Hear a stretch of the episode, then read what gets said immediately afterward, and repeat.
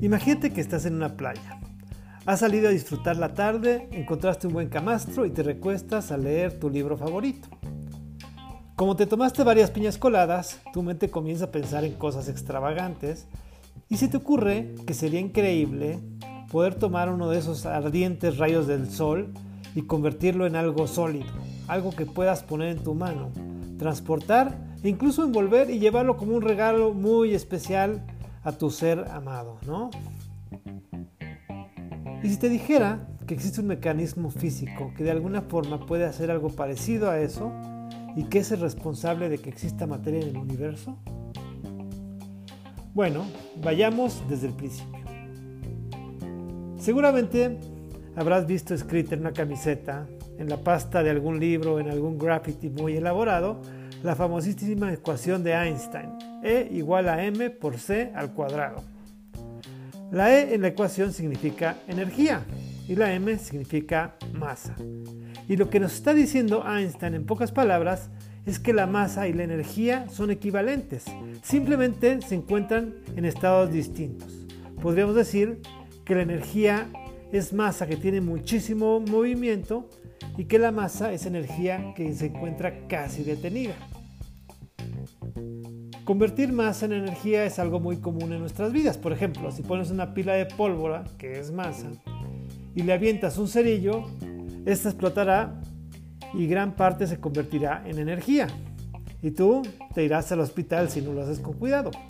Niños, favor de no hacer este experimento en casa. Ahora entonces, ¿qué tendría que pasar para que la energía se convirtiera en masa? Habría que frenarla de alguna manera y más o menos cómo sucede eso, adelante lo explicaremos.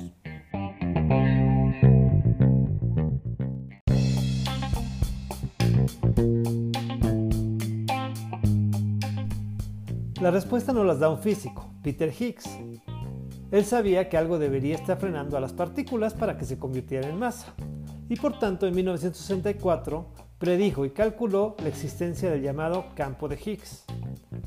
Un campo es un lugar físico que impacta a los objetos o partículas donde quiera se muevan dentro de ese campo. Por ejemplo, en la Tierra vivimos en un campo gravitacional, es decir, que estés donde estés, la gravedad te va a afectar siempre de forma similar. Excepto por supuesto si fuiste a la cabaña del tío Chueco, al Mystery Spot, como se llame, ese lugar en que eh, en los parques de diversiones echan agua en un canalito y se va para arriba y cosas así, ¿no? Truquito. Bueno, el campo de Higgs tiene presencia en todo el universo y es el responsable de frenar las partículas. Si por ejemplo yo salgo a correr en una pista de carreras, avanzaré de manera fluida y normal. Sin embargo, si yo quiero correr en una alberca llena de agua, ya que estamos en analogías vacacionales, avanzaré lentísimo. Más o menos así actúa el campo de Higgs. Es el responsable de frenar a la mayoría de las partículas disminuir su energía para empezarse a transformar en masa. Algo importante es que este campo interactúa con, mucho con algunas partículas, por ejemplo los protones, y poco o nada con otras partículas como los electrones, y es por eso que ese rayo de sol que quisimos atrapar al principio de este capítulo nos sigue llegando en forma de energía y va a ser muy difícil que lo atrapemos y lo demos como un presente. La prueba de la existencia del campo de Higgs sería encontrar una partícula llamada el bosón de Higgs, que está predicha en esta teoría. Esa sería la manifestación física de la existencia de este campo, como sería una gota de agua en la alberca de hace rato. No fue sino hasta hace muy poco tiempo, en el año 2012, cuando en el recién estrenado colisionador de partículas llamado CERN en Suiza, los científicos hicieron chocar varias partículas entre sí y analizaron los restos.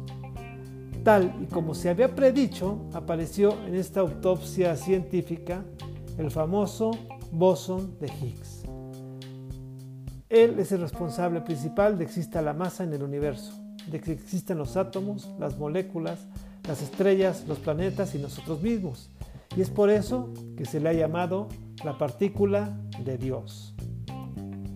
Uf, bueno, pues después de habernos roto la cabeza tratando de entender este tema, es hora de tomarnos un descansito, tomar un poco de sol, una piña colada, suscribirnos y activar la campanita.